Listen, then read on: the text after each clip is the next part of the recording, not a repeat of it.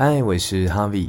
录音的当下已经过完农历年了，农历年 我每次都 咬字很不清楚。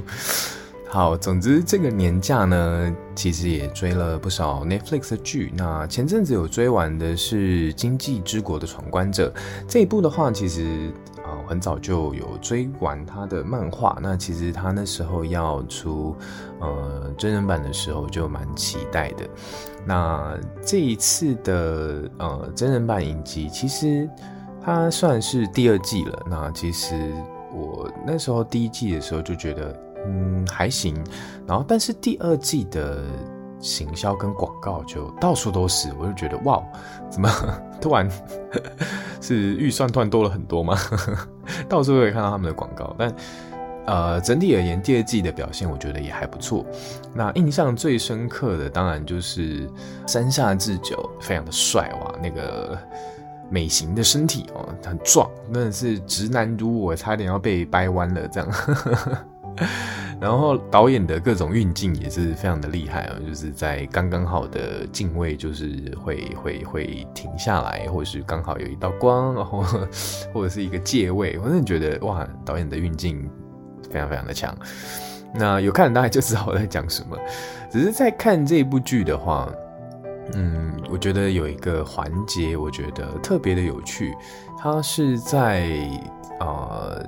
一个心理战的部分，他做了一点点的改变。原本的呃一个心理战最后一关的时候，他其实在漫画花了很长的篇幅去营造那个心机的感觉，然后去去呃形塑每一个主要角色的内心转折啊，跟一些心境这样。但因为呃影集的集数的限制，他可能要在一到两集之内就有一个很好的起承转合，所以他做了一个。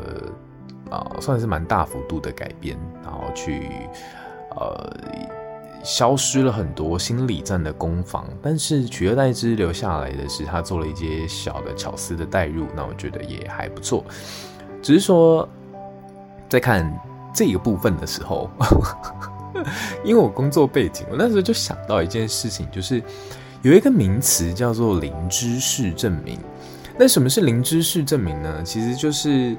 我虽然，呃，不知道实际的状况，但我可以验证你说的是真实的。什么意思？我们这边举个例子来说好了。假设我今天是盲人，然后，所以我看不到颜色嘛，就是，呃，但你要你你如果手上拿着一颗红球，一颗绿球，我要怎么证明你没有骗我？这真的是一颗红球，一颗绿球。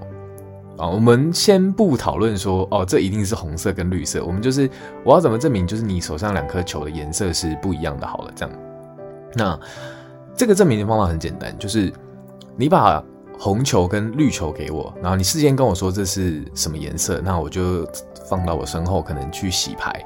那拿出来给你看的时候，你可以一眼辨别说，哦，这个就是红球，这个就是绿球，因为对于你。就是你看得到颜色这件事情，就是只要你是诚实的，对你来说非常简单。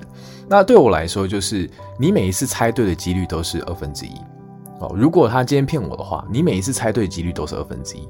我连续做这个测试十次，那你就要有呃千分之一的几率才可以骗我成功。再讲一次，反正零知识证明的概念就是，我虽然真的不知道答案是什么，但是我透过一个。